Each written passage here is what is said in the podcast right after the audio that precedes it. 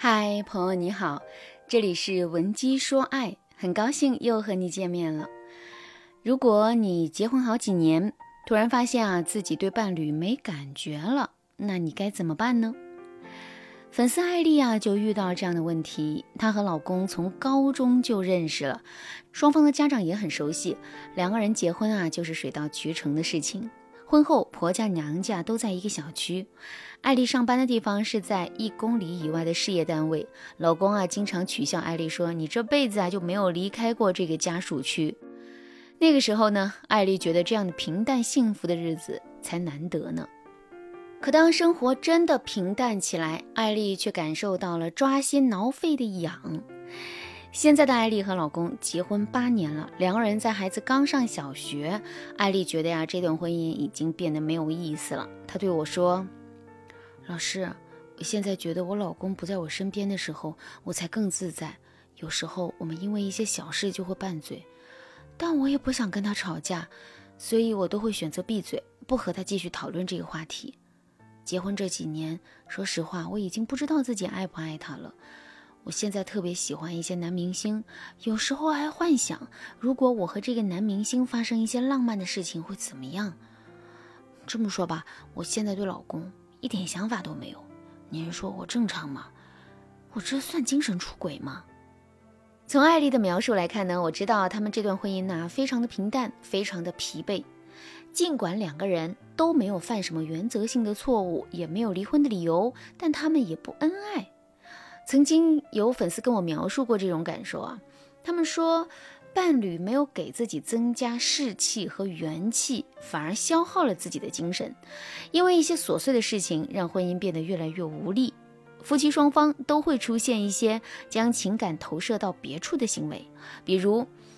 有些男人婚后酷爱钓鱼，有些女人啊，就像艾丽一样，结婚之后开始幻想和其他男人的浪漫情事。这些现象都是正常人会遇到的，但这个现象不一定是正确的。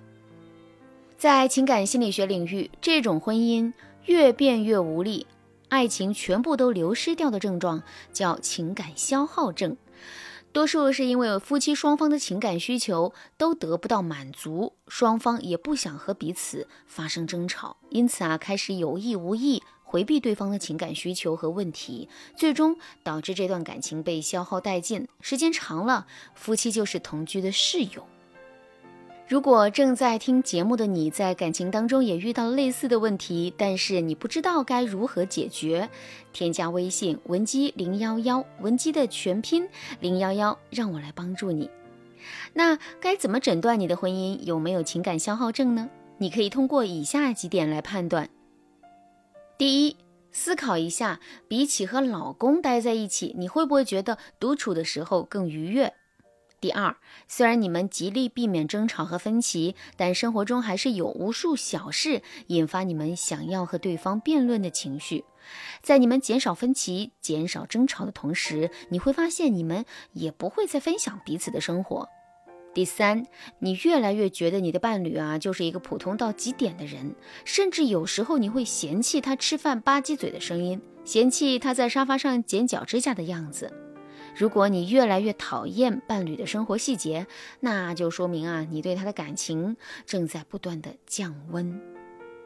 第四，你们都出现了不同程度的情感投射问题，比如你们会把原本该陪伴彼此的时间和精力花费在其他可以让自己精神愉悦的事情上，就像案例当中的艾丽啊，开始花精力去追星等等。那在这个过程里，你们觉得自己愿意投射精力去做的事情，远比陪伴彼此要重要的多。那以上四点，如果中了三点，你们之间的感情就已经开始彼此消耗了。那我们该如何解决这个问题呢？最简单的技巧就是打破常规生活。婚姻当中彼此消耗，就是从夫妻双方不愿意花精力、花时间去取悦对方开始的。那为什么我们不愿意在婚姻当中取悦对方了呢？原因很可能是我们觉得呀，我们对伴侣付出精力和时间的时候，我们得不到回报，所以呢，久而久之，我们就不愿意去讨好对方了。比如说，你给老公准备了一大桌子菜，不管味道好不好，你的这份心意啊就特别难得。但是老公呢，吃了第一口就说：“这也太咸了吧，是人能吃的吗？”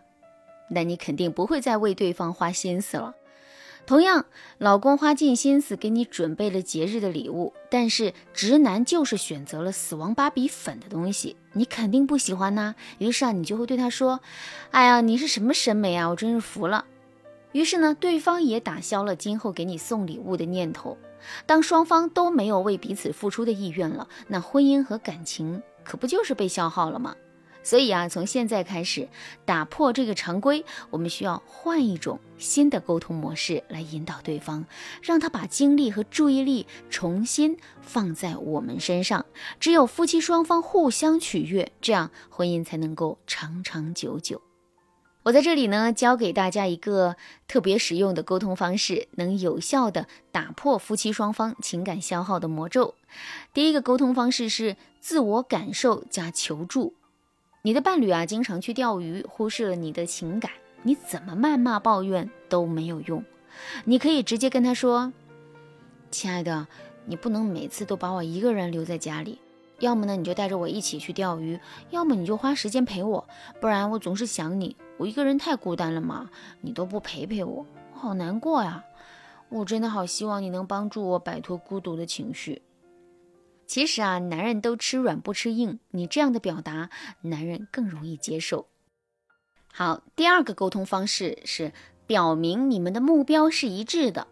其实啊，夫妻之间是需要经常画大饼的。当然，我们不是鼓励你欺骗伴侣啊。我们这里说的这个大饼呢，指的是你要经常和你的伴侣一起规划未来的蓝图。比如，你们可以聊一聊你们今后想过的生活，你们什么时候会换一个房子，等老了之后你们去哪里养老之类的这些话题。那这些话题啊，能够激发你们对彼此的感激之情。这是一种日常引导法，可以快速让你们成为一个战壕的战友。第三个沟通方式，每天至少给伴侣一次夸奖，这个夸奖可大可小。比如说，对方洗菜的样子很帅；比如说，对方做饭的样子很体贴。每天找一处细节夸一下对方，那时间久了就能够大大提升你们对彼此的爱意。那这个技巧是非常基础的，但是真的好用。你会发现啊，当你天天夸对方的时候，对方对你的态度也会改变，你们的爱情呢就会进入一种正向攀登的状态。大概不出一个月吧，你们的精力和注意力就会回到对方的身上。最后，我还要说，如果你的婚姻已经出现了问题，你千万不要等着这个问题变大了你才去处理。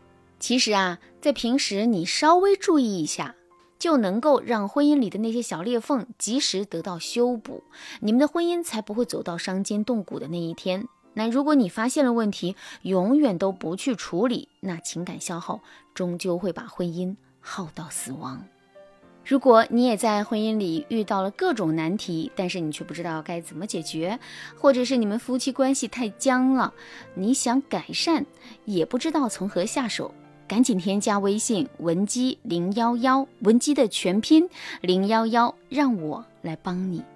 好啦，今天的内容就到这啦，感谢您的收听。您可以同时关注主播，内容更新将第一时间通知您。您也可以在评论区与我留言互动，每一条评论、每一次点赞、每一次分享，都是对我最大的支持。闻鸡说爱，迷茫情场，你得力的军师。